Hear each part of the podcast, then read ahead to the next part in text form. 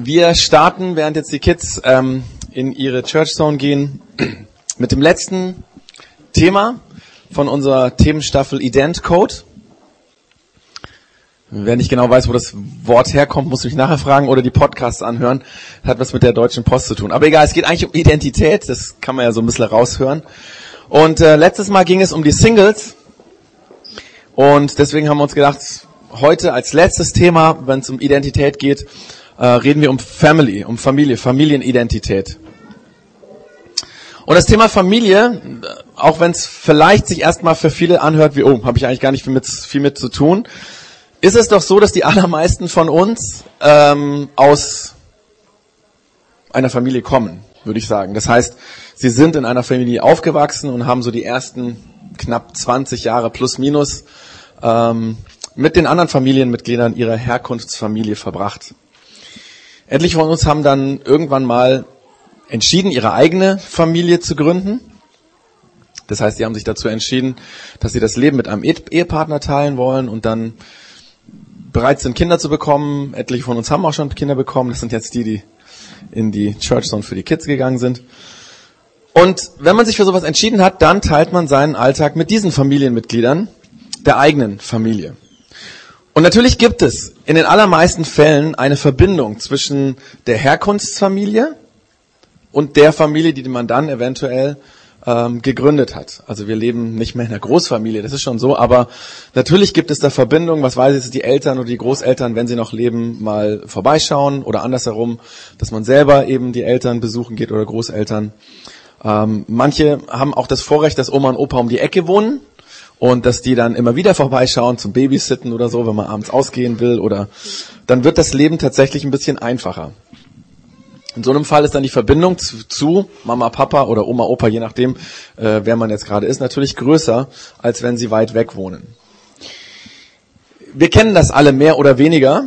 Wir kennen Familie, so wie wir sie erlebt haben, in unserer Herkunftsfamilie oder so wie wir sie gerade leben. Schade, ich habe gedacht, das bleibt bei mir. Muss ich mich mit Wasser begnügen. Also wir kennen Familie, wir haben sie selber erlebt oder leben sie gerade. Aber irgendwie ist das mit der Familie dann doch nicht so einfach. Es ist kompliziert. Wir kennen Familie, aber da gibt es so ein komisches Spannungsfeld, in dem Familie heute gelebt wird. Es gibt so Ansprüche, zum Beispiel von Seiten der Gesellschaft. Es gibt Ansprüche von denen man erwartet, dass man in der Familie doch diesen Ansprüchen gerecht wird, die den Druck ausüben, Ansprüche, die einen das Leben schwer machen. Zum Beispiel, das ist so die meistens eine unausgesprochene Meinung, die so in der Gesellschaft herrscht, dass Eltern, die ihre Kinder selber zu Hause betreuen und von denen ein Elternteil kein Geld verdient, klassischerweise meistens die Frau, dass diese Leute im Grunde genommen zu wenig tun, beziehungsweise einer von den beiden tut eigentlich gar nichts. Das ist so eine Überzeugung, die in unserer Gesellschaft da ist. Das heißt, ähm, das stellt auch immer wieder mal tatsächlich in Zeitungsartikeln, letztens habe ich es gelesen, dass eigentlich, wenn sich eine Familie zu sowas entscheidet, einer von den Ehepaaren im Grunde genommen nichts einbringt für die Gesellschaft, für die Wirtschaft, für das Finanzwesen, für die Kultur, für die Bildung. Und etliche Familien spüren diesen Druck. Ich habe letztens mal mit jemandem äh, mich unterhalten mit einer Frau. Ähm, ich wusste nicht, dass sie ganz bewusst zu Hause ist und nicht arbeitet. Und dann habe ich gefragt, ne, was äh, arbeitest du so? Sagt sie, ach, ich arbeite nicht. Sag ich, falsch. Äh, du arbeitest zumindest zu Hause, verdienst kein Geld, aber arbeiten tust du auf jeden Fall. Ich glaube, da schlummert so ein schlechtes Gewissen in uns, weil irgendwie in unserer Gesellschaft ja irgendwas erwartet wird, was so nicht so ganz klar ist, so ein bisschen nebulös und wo man sich dann unter Druck gesetzt fühlt, wenn man zum Beispiel sich äh, entscheidet dafür, dass man zu Hause bleibt und die Kinder betreut. In aller Regel die Frau, in fortschrittlichen Familien dann auch manchmal der Mann. Manchmal teilt man sich das auch. Auf der anderen Seite sind die Familien, bei denen beide Partner arbeiten, nicht viel besser dran in unserer Gesellschaft, weil da geht nämlich das schlechte Gewissen um, dass sie vielleicht ihre Kinder vernachlässigen würden. Das würde keiner so sagen, aber die Fragen wie, wird das Kind wirklich gut in der Krippe oder im Hort betreut? Bekommt es genügend Liebe? Wird mir mein Kind vielleicht mal Vorwürfe machen, dass ich mich zu wenig ums gekümmert habe, das zu früh abgegeben habe? Auch über dieses schlechte Gewissen redet man nicht, das ist völlig politisch inkorrekt. Aber die sind da, die Fragen. Und wenn ich mich mit Leuten unterhalte, die Familien haben, da nagt es bei den Menschen. Interessanterweise haben ja meistens die Frauen dieses schlechte Gewissen, egal ob so oder so, also ob sie zu Hause sind oder ob sie arbeiten. Der Mann, der Vater braucht sich ja nicht so viele Gedanken darüber machen, weil er geht ja, wie viele Generationen vorhin, einfach der Arbeit nach. Er tut sozusagen sein Soll, seine Pflicht für die Familie, aber der Druck lastet in aller Regel auf den Frauen. Arbeiten und Kinder versorgen und Haushalt, das ist mindestens eine Doppelbelastung. Da redet man ja heute in der Gesellschaft drüber. Ja, wie kann man es Frauen ermöglichen, dass sie diese Doppelbelastung gut tragen können, gut stemmen können? Komischerweise redet niemand darüber oder nur ganz wenige darüber, dass äh, wenn beide Geld verdienen, doch vielleicht auch beide Ehepartner diese Doppelbelastung oder vielleicht ist es ja auch eine Dreifachbelastung, ja, also Familie, Haushalt, Beruf, vielleicht kommt da noch was dazu, Eltern pflegen oder so. Also, dass man diese Mehrfachbelastung zusammentragen muss. Da reden sehr wenige drüber. Wir kennen diese Spannungen mit denen wir zurzeit in unserer Gesellschaft kämpfen. Das ist eine, das ist so die eine Spannung zwischen dem, wie geht man damit um, ähm, Kinder betreuen, arbeiten und so weiter. Und dann gibt es aber noch eine andere Spannung, ein anderes Spannungsfeld, in dem sich Familie heute in der Gesellschaft verortet, nämlich die Frage, was ist denn überhaupt Familie? Ist Familie die klassische Konstellation von Vater, Mutter und Kinder? Oder kann man Familie nicht auch anders denken? Zum Beispiel zwei Frauen und ein oder zwei Kinder oder zwei Männer und Kinder oder vielleicht ist Familie auch das, was ein Mann und eine Frau nacheinander, also wenn sie nacheinander mehrere Partner hatten und die Kinder, die dann von dem einen und dem anderen und irgendwie sich zwischen diesen Elternpaaren, die jetzt irgendwie zusammenleben oder nicht, da irgendwie verorten müssen und ähm, die damit dann ins Leben finden müssen. Vielleicht ist das ja auch irgendwie vielleicht die postmoderne Großfamilie oder so, ja. Und dann gibt es noch ganz andere radikale Ansichten zum Thema Familie die das Familienbild, das Elternbild, das, was dahinter steckt, komplett hinterfragen. Man könnte sagen, dekonstruieren und auflösen. Die viel grundlegendere Fragen stellen, wie zum Beispiel, braucht ein Kind überhaupt Familie? Oder die leiblichen Eltern, die biologischen Eltern? Könnte es nicht auch von anderen Bezugspersonen erzogen werden und dadurch fähig werden fürs Leben?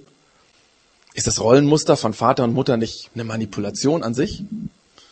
Könnte der Vater, der das Kind gezeugt hat, nicht auch eine Frau sein? Oder kann nicht die Mutter, die das Kind geboren hat, ja, vielleicht beides sein, Mann oder Frau oder und Frau oder mal das, mal das? Vielleicht fühlt sich der eine oder andere auch geschlechtslos in dieser, wie auch immer, Familie. Und auch das Kind, ja, ganz unabhängig davon, was für eine biologische Vorgabe das Kind jetzt hat, ob das Junge oder Mädchen ist, ähm, wer legt denn das fest? Legt das klassische Familienbild nicht eigentlich Kinder auf die Rolle fest, die nur von patriarchalischen, männerdominierten Gesellschaften irgendwann mal geschaffen wurden? Die Dekonstruktion der Familie, die es heute tatsächlich gibt, die geht natürlich mit der Dekonstruktion der Geschlechter Hand in Hand. Wenn Vertreter der sogenannten Gender-Theorie die Abschaffung der festgelegten Geschlechter fordern, dann fordern sie damit automatisch die Abschaffung der Familie weil ähm, letztendlich dadurch auch hinterfragt wird oder ja dekonstruiert ist, was wir unter Familie verstehen, nämlich die kleinste Zelle der Gesellschaft, die ganz wichtig ist für die Gesellschaft. Das wird in Frage gestellt. Hört sich vielleicht für manche ein bisschen abstrus an, wenn man sich mit solchen Fragen noch nie beschäftigt hat, aber es ist kein Witz. Ja, seit etlichen Jahren wird das in der Politik diskutiert und hier und da ähm, findet man dann auch Artikel darüber, zum Beispiel in der SZ oder FAZ oder in der AZ Manchmal ganz kritisch, so wie ähm, vor ein paar Tagen. Da gab es ein sehr kritischen Thema zum Thema Sexualerziehung in der FAZ. Aber manchmal sind diese Artikel auch durchaus positiv, ja, und erklären einfach so, man könnte doch Geschlechter und Familie und alles nochmal ein bisschen neu definieren. Und das alles macht uns in Bezug auf Familie unsicher, weil es heute nicht mehr so klar und eindeutig ist, was ist denn eigentlich Familie? Wie denkst du über Familie? Wie denkst du über deine Herkunftsfamilie oder die Familie, die du selber gegründet hast? Wovon hängt der Wert dieser Familie ab, zu der du zugehörst? Hast du als Familienmensch einen gesunden Selbstwert? Bist du stolz, zu einer Familie dazugehören? Oder lässt du die Familie, wenn du alleine bist mit anderen Leuten, gerne mal unerwähnt? Was ist deine Familienidentität? Und ich glaube, das ist eine Frage, die alle von uns angeht, egal ob wir verheiratet sind, eine eigene Familie gegründet haben oder ob wir ja ähm, vielleicht als Single leben, aber eben, wir haben immer zu unserer Herkunftsfamilie in gewisser Weise mehr oder weniger Verbindung, da gehören wir irgendwie dazu. Wie ist unsere Familienidentität? Für den christlichen Glauben hat Familie einen ganz, ganz hohen Stellenwert. Das hat damit zu tun, dass Familie bei der Schöpfung der Welt, also als Gott die Welt erschaffen hat, erfunden hat, schon mitgedacht wurde. Ich lese dazu ein paar Sätze aus dem Alten Testament. Und zwar diese Sätze haben wir in den letzten drei Church Songs immer jedes Mal gelesen, weil sie so entscheidend wichtig sind für das Thema Identität. Es fängt ganz am Anfang von der Bibel, sagt, ähm, es steht, steht Folgendes drin über Gott und die Menschen. Da steht drin, so schuf Gott den Menschen als sein Ebenbild. Als Mann und Frau schuf er sie. Er segnete sie und sprach, vermehrt euch, bevölkert die Erde und nehmt sie in Besitz. Das heißt, hier wird gesagt, dass Gott uns Menschen als Frauen und Männer geschaffen hat. Und dass er uns mit diesen zwei Geschlechtern, die er uns gegeben hat, befähigt hat, uns zu vermehren. Das heißt, in uns als Mann und Frau gemeinsam liegt die schöpferische Kraft, neues Leben quasi zu schaffen.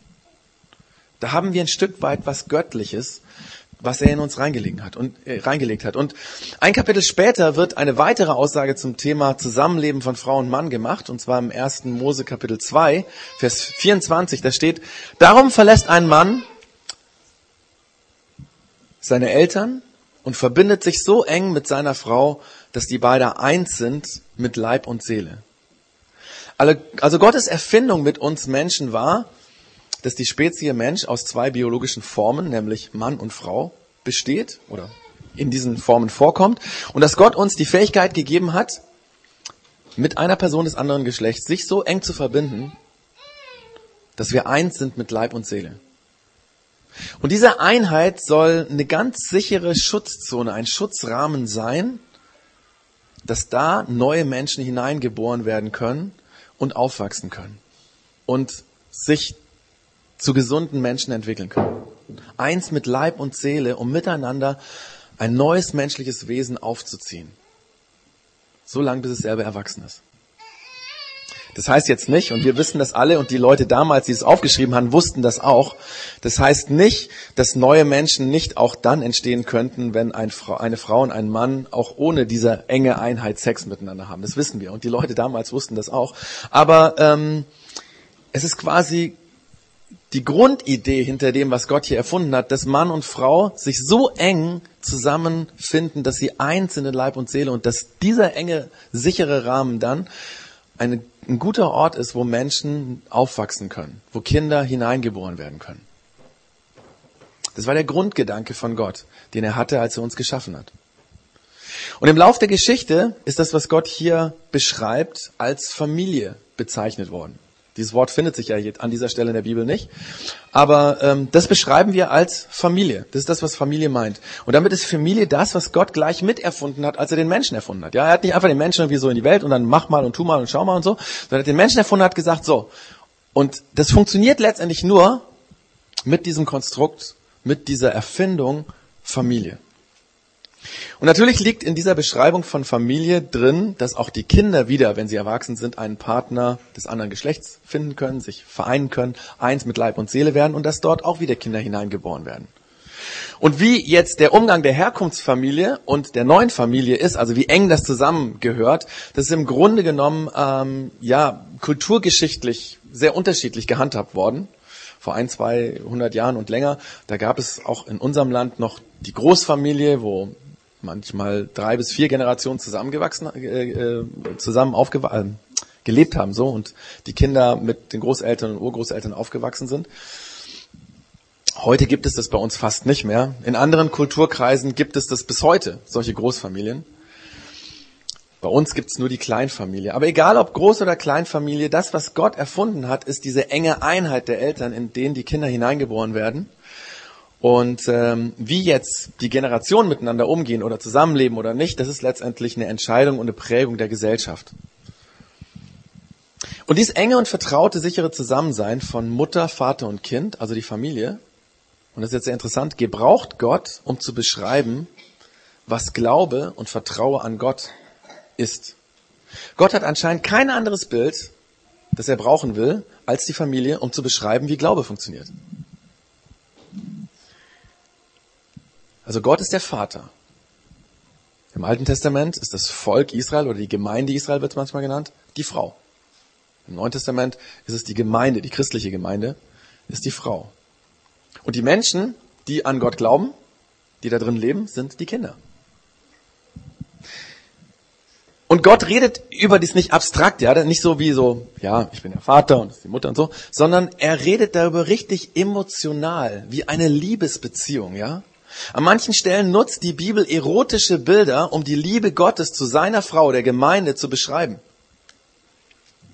Und je nachdem, wie gut oder schlecht diese Beziehung zwischen Gott und der Gemeinde war, so ging es dann auch den Kindern mal schlecht und mal gut. Und in diesem Zusammenhang reden die Autoren der biblischen Texte auch von Erziehung der Kinder oder von Schutz der Kinder in diesem Rahmen von Gott und der Gemeinde, von Mann und Frau, von Vater und Mutter. Gott ist die Familie so entscheidend wichtig, dass er den Glauben und die Beziehung zu ihm in diesem Bild der Familie beschreibt. Warum erzähle ich das? Weil, wenn du Familie lebst, dann lebst du das, was Gott erfunden hat. Wenn du zum, zum Beispiel mit deinen Eltern und deinen Geschwistern Kontakt hältst und die Familie, in die du hineingeboren bist, ähm, pflegst, wenn das dir wichtig ist, dann lebst du das, was Gott wichtig ist.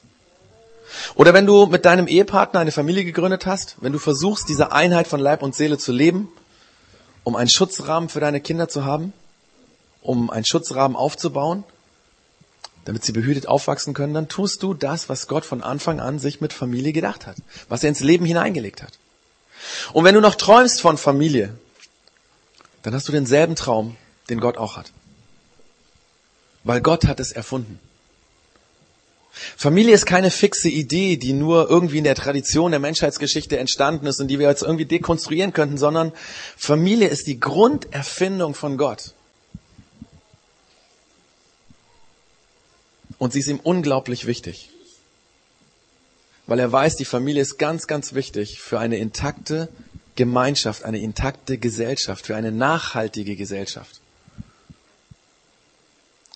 Das soll unsere Familienidentität sein. Deine Identität, meine Familienidentität. Familie ist von Gott. Gottes geniale Idee für diese Welt. Familie ist Gott endlos wichtig und wertvoll. Familie ist die Zukunft für das Leben.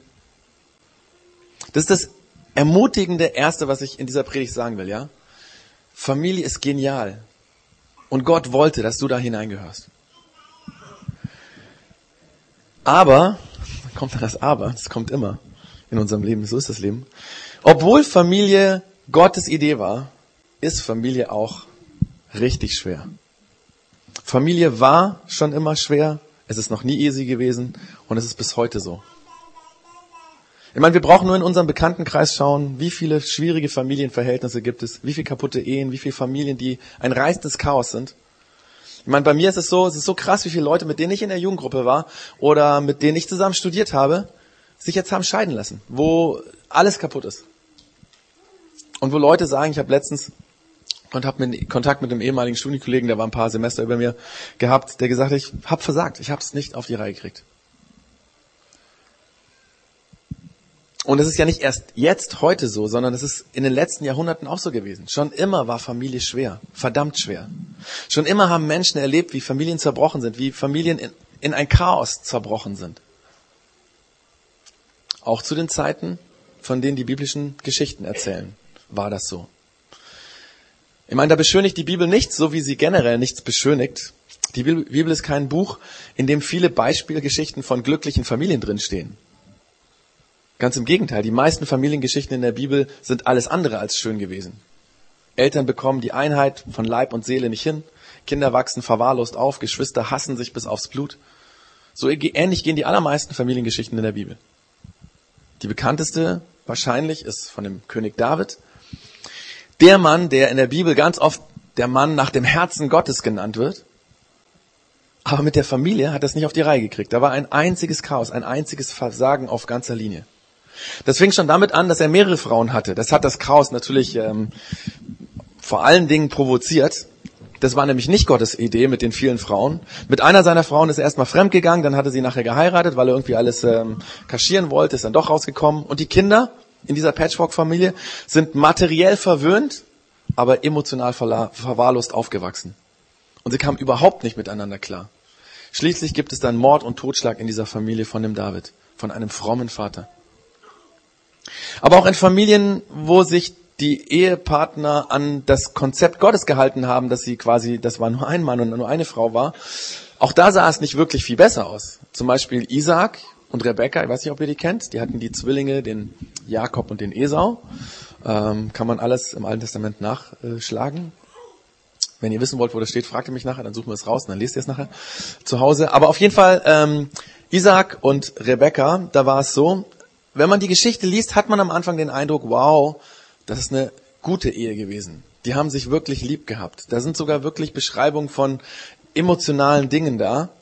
Aber dann im Laufe der vielen Jahre verliert sich diese Liebe und am Ende hintergeht Rebecca ihren Mann wegen des Erbes und der Stammhalterschaft ihres einen Zwillings. Das, sie hatten ja Zwillinge bekommen und sie hat sich dann für den einen, äh, für den Jakob eingesetzt.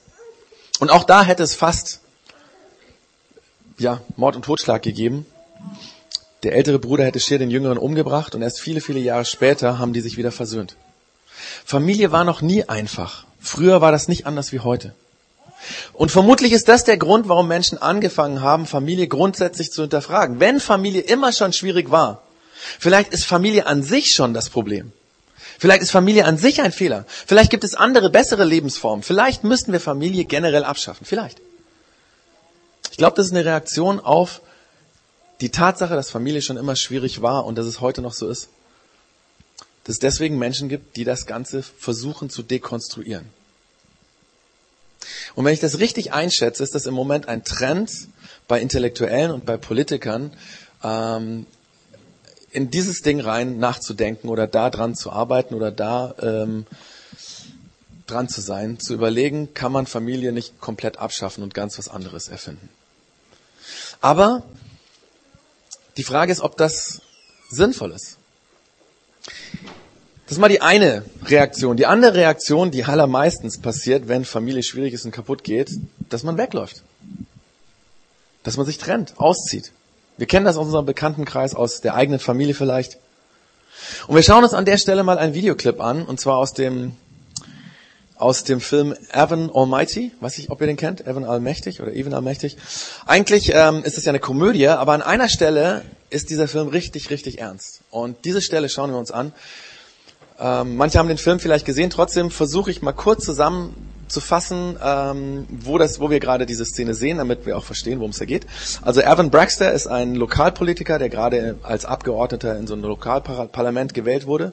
Er freut sich auf diesen neuen Job und er zieht mit seiner Familie in ein neues Haus, neue Gegend. Alle sind glücklich, ähm, alle sind fröhlich, die Kinder finden es total cool und die Frau auch. Und dann gibt es eine Szene, wo die Frau betet Sie betet zu Gott und sagt, hey, in dieser neuen Situation, Gott, hilf uns, dass wir als Familie noch enger zusammenwachsen. Dass wir richtig eng zusammenwachsen, dass es noch, noch besser wird, noch enger, noch größere Liebe. Dafür betet sie am Anfang des Films. Zwei Tiere von jeder Art nee, auf sein Schiff. Wir sind noch nicht fertig. Genau, ich muss noch ein bisschen weiter erklären. Und so startet der Film eigentlich ganz normal, bis Gott eines Tages diesen Evan Braxter beruft, wie crazy, eine Arche zu bauen. Eine Arche mitten auf dem Land, kilometerweise vom nächsten Wasser entfernt, also wie in der Bibel. Und Evan will es nicht. Er versucht ganz normal weiterzumachen, ja, aber dann wächst ihm plötzlich ein langer Bart. Er zieht seinen Anzug an und plötzlich hat er ein Gewand an, was aussieht, als hätte es der Noah damals angehabt, ja. Und äh, hunderte von Tieren in immer ein Paar folgen ihn, ja. Er kann gar nichts dagegen tun. Und irgendwann gibt er auf sein, sein, äh, seine, ähm, seinen Widerstand auf und er fängt an, diese Arche zu bauen. Für ihn okay, für seine Frau crazy. Für die geht das gar nicht, ja. Die denkt, der Mann spinnt. Der ist echt psychisch krank. Das geht gar nicht mehr. Ähm, sie glaubt, er ist geisteskrank und sie muss gehen. Ja, weil er nämlich erzählt, Gott hätte ihn dazu beauftragt. Ich meine, dass er sowas macht, ist schon crazy, aber dass er dann sagt, Gott hätte ihn dazu beauftragt, ja. Und so nimmt sie die Kinder, packt die Sachen und zieht aus. Und kurz danach sitzt sie mit ihren Kindern in einem Restaurant. Im Hintergrund läuft mal wieder ein Nachrichtensender, der über diesen durchgedrehten Noah Braxter berichtet, ja. Und als dann die Kinder aufs Klo gehen, kommt sie mit dem Kellner ins Gespräch. Ohne zu wissen, dass dieser Kellner Gott ist. Und diese Szene, die schauen wir uns jetzt mal an. Er baut sein Boot und bringt zwei Tiere von jeder Art auf sein Schiff. Bisher fehlen noch zwei Giraffen, zwei Elefanten, Doch nur ein dummer Esel. Was für ein Idiot. Echte Macke. Arschgeigen. Beachtet die gar nicht. Na los, macht schon. Esst auf. Ich hab keinen Hunger. Hab ich auch nicht. Ihr könnt nicht essen, ich kann nicht aufhören. Ich muss mal aufs Klo. Muss ich auch. Okay, Dylan, geh mit. Bitte. Also gut. Oh, verzeihen Sie. Könnte ich hiervon bitte noch ein paar haben? Kommt sofort. Danke. Entschuldigen Sie bitte, ist alles in Ordnung? Ja. Nein, ist eine lange Geschichte. Ach, ich liebe Geschichten. Es heißt, dass ich auch ein sehr guter Geschichtenerzähler bin. Wissen Sie, mein Mann, haben Sie schon von New Yorks Noah gehört? Der Kerl baut doch diese Arche. Genau der. Die Geschichte mag ich echt. Noah und die Arche. Die meisten Menschen verstehen gar nicht, worum es dabei geht. Sie denken, es ging um Gottes Zorn und Rache. Die finden das toll, wenn Gott zornig wird. Und worum geht es bei der Geschichte mit der Arche dann? Nun ja, ich glaube, es ist eine Liebesgeschichte. Dass man aneinander glaubt, verstehen Sie? Sie wissen doch, die Tiere kamen jeweils paarweise. Sie standen füreinander ein. Und zwar Seite an Seite. Genauso wie Noah und seine Familie. Sie alle betraten die Arche. Als Paar zu zweit. Aber mein Mann hat gesagt, Gott hätte ihm das befohlen. Was soll ich davon halten? Klingt wie eine einmalige Gelegenheit. Ähm, Ich möchte Sie was fragen. Wenn jemand für mehr Geduld betet, denken Sie, Gott schenkt ihm mehr Geduld? Oder gibt er ihm die Gelegenheit, etwas geduldiger zu werden? Wenn einer für Mut betet, schenkt Gott ihm dann Mut oder gibt er ihm doch eher die Gelegenheit, Mut zu beweisen? Wenn jemand dafür betet, dass die Familie mehr zusammenrückt, glauben Sie, Gott schickt Ihnen dann einfach warme, kuschelige Gefühle? Oder gibt er Ihnen die Gelegenheit, einander zu lieben? Ich werde gebraucht. Es wollen noch viele andere bedient werden. Essen Sie, sonst wird's kalt.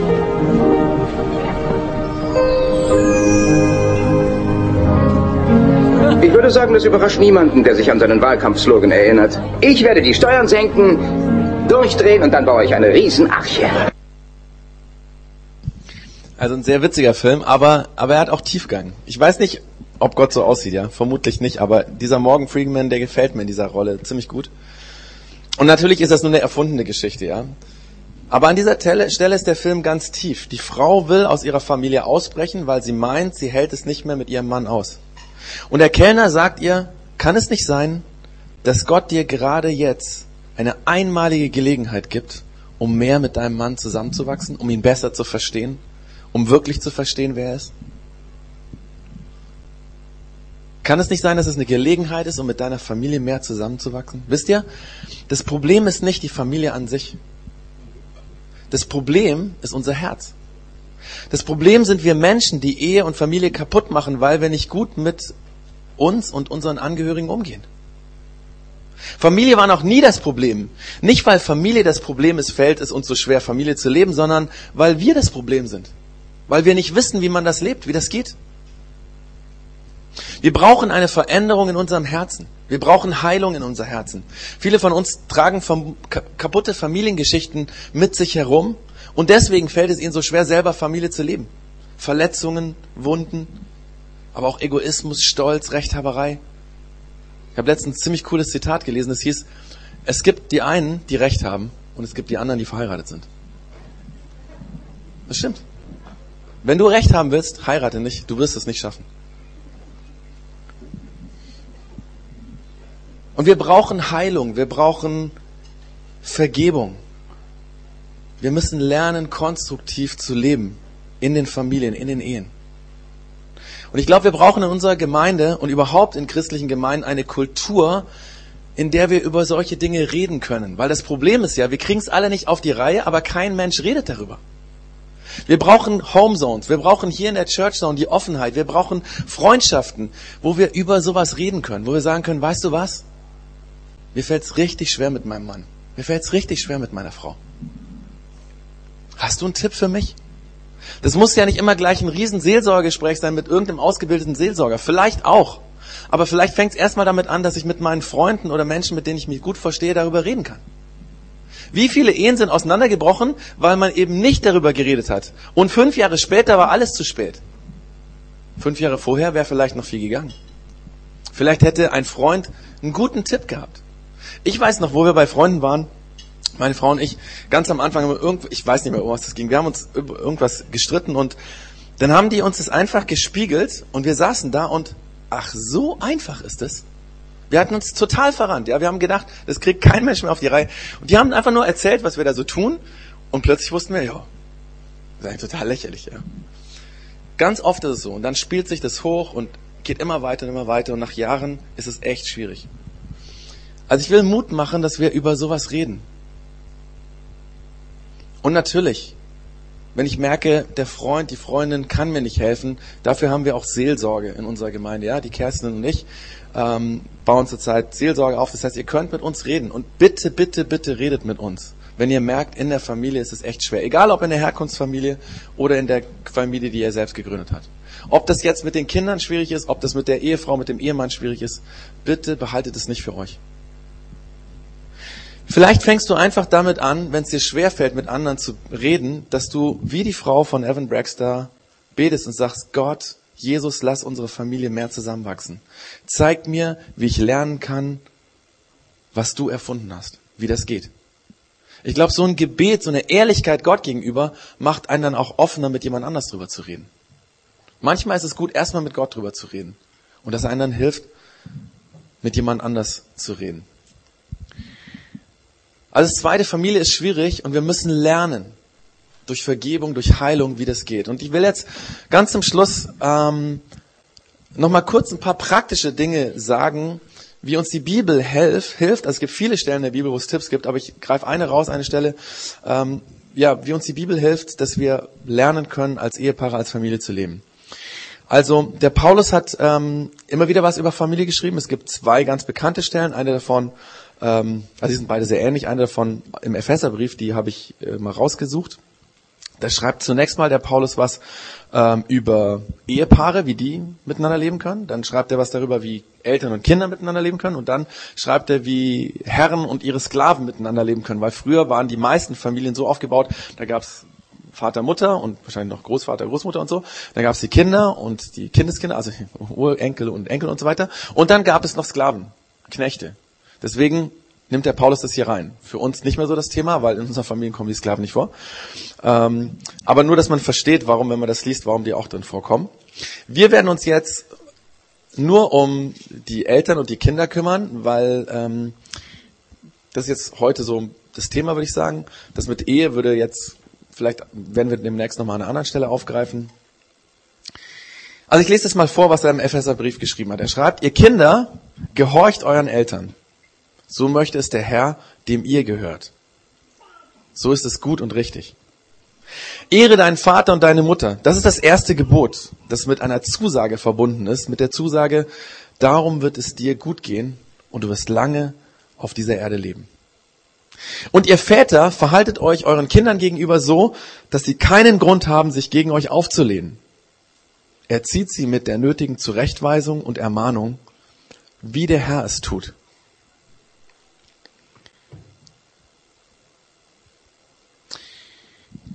Einen kurzen Satz zu den Kindern und einen kurzen Satz nachher zu den Eltern. Ähm, die Kinder sollen, steht hier, den Eltern gehorchen. Hört sich für unsere Ohren nicht gut an, das Wort. Hört sich so nach blinder Gehorsam an. Das ist nicht angesagt in unserer Gesellschaft, ja.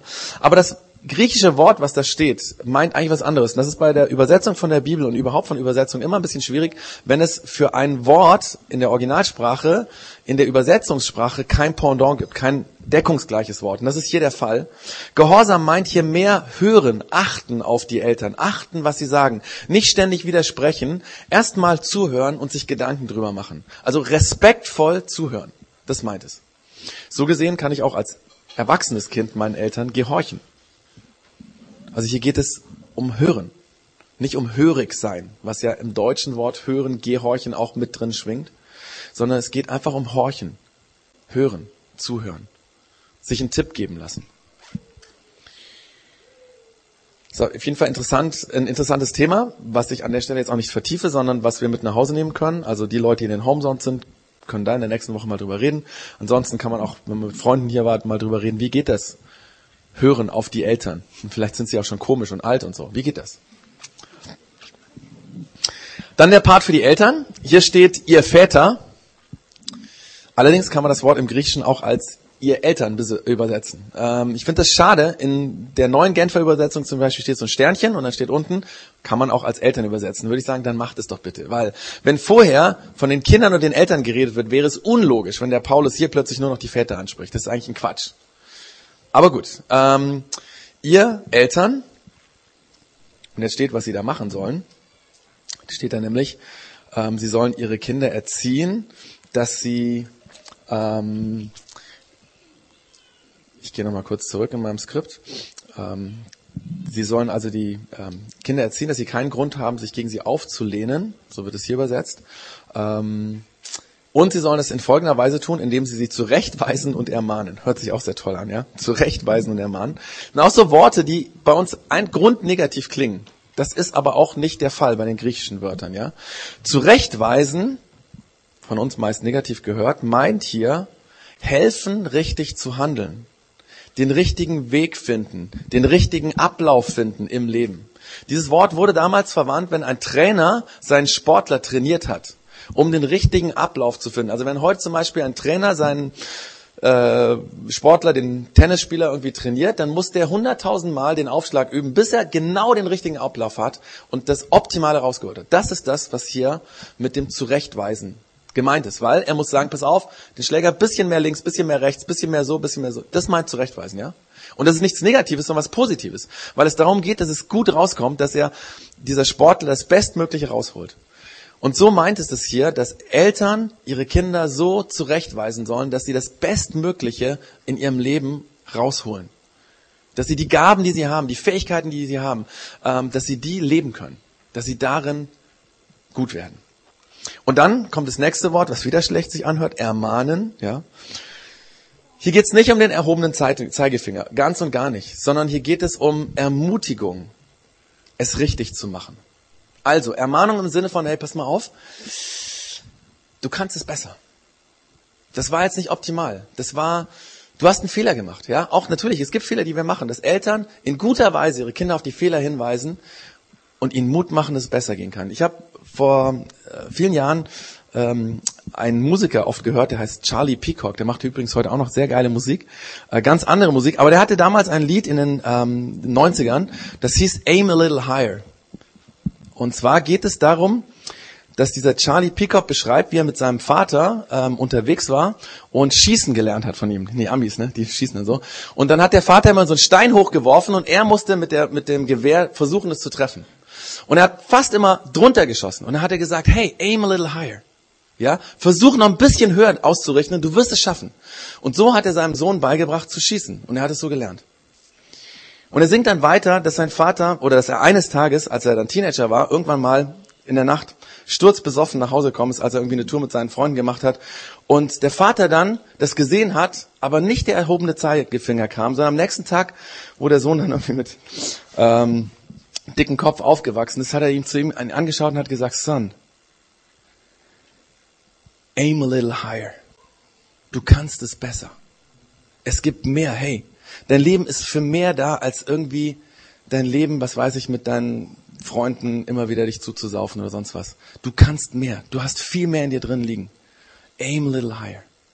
Und in dem Sinne meint diese, dieses Ermahnen, uns Mut machen, die richtigen Schritte zu gehen, richtig unterwegs zu sein im Leben. Darum geht's, was die Aufgabe von Eltern ist. Und sie sollen es tun, indem sie die Kinder nicht verbittern, ja? Das ist ja, was vorher gesagt wird in diesem reizt eure Kinder nicht zum Zorn, hat der Luther übersetzt, ja? Sondern konstruktiv, darum geht's hier. Es waren heute klassische drei Punkte in meiner Predigt, das habe ich schon seit Jahren nicht mehr gehabt, ja? Ähm, diese drei Punkte, das erste Familienidentität. Gott hat eine ideale, geniale Idee. Das ist die Familie. Das ist unsere Identität, ja. Es ist gut, dass es Familie gibt. Und das zweite, wir brauchen veränderte Herzen. Wir brauchen Hilfe, um gut Familie leben zu können. Und das dritte ist, Gott hilft uns. Es gibt gute Tipps in der Bibel. Und wenn wir die, wenn wir uns damit beschäftigen, ja, dann werden wir lernen, und wenn wir es wollen natürlich, dann werden wir lernen, auch Familie gut zu leben. Als Kinder respektvoll mit den Eltern umzugehen, bis ins Alter. Und als Eltern, wenn wir dann Eltern sind, unsere Kinder so zu erziehen, dass das Bestmöglichste rausgeholt wird aus ihnen. Also im Sinne von ihre Begabung, ihre Fähigkeiten, dass sie sich entwickeln können, bestmöglich. Und dass wir das tun, ähm, ohne sie dabei zu frustrieren. Und das ist schwierig und deswegen, das weiß ich, dass das schwierig ist und deswegen ähm, werde ich an der Stelle beten, dass Gott uns hilft, das hinzukriegen. Und dass es auch wirklich in unser Herz rein sagt, dass wir das nicht jetzt einfach nach Hause gehen und vergessen, sondern dass uns das begleitet, dieses Familienthema. Es macht Sinn, dass es Familie gibt und dass wir da reingehören. Und Gott will uns helfen und heilen, dass wir das gut leben können. Danke Gott, dass du die Familie erfunden hast. Danke, dass du nicht einfach Menschen, Mann und Frau irgendwie erfunden hast und dann gesagt hast, macht mal, sondern dass du das mitgegeben hast. Hey, dieser Ort, wo ihr eins sein könnt mit Leib und Seele, das ist der beste Ort, wo Kinder ganz sicher aufwachsen können. Jesus, und es ist aber nicht leicht. Wir sehen das in unseren eigenen Familien, in Familien von Freunden. Wir sehen es in der Bibel. Warum ist es so schwer? Jesus wegen unserem Herz. Ich bitte dich, dass du uns hilfst, dass wir uns da heilen lassen, wo wir diese kaputten Dinge vielleicht aus der Vergangenheit in uns tragen. Dass wir Hilfe in Anspruch nehmen. Einfach mal mit Freunden drüber reden. Mit Seelsorgern drüber reden. Und dass du uns dann hilfst mit diesen Tipps, die in der Bibel vorkommen, dass wir lernen, unseren Kindern zu zeigen, wer sie sind. Mit unseren Eltern respektvoll umzugehen, auch im Alter. Jesus, wenn du das erfunden hast, dann weiß ich, dass du uns helfen kannst, das gut zu leben. Und darum bitte ich dich, dass du uns allen hilfst, Familie gut zu leben. Und dass du uns bewahrst davor, dass unsere eigenen Familien wegen uns auseinanderfallen. Amen.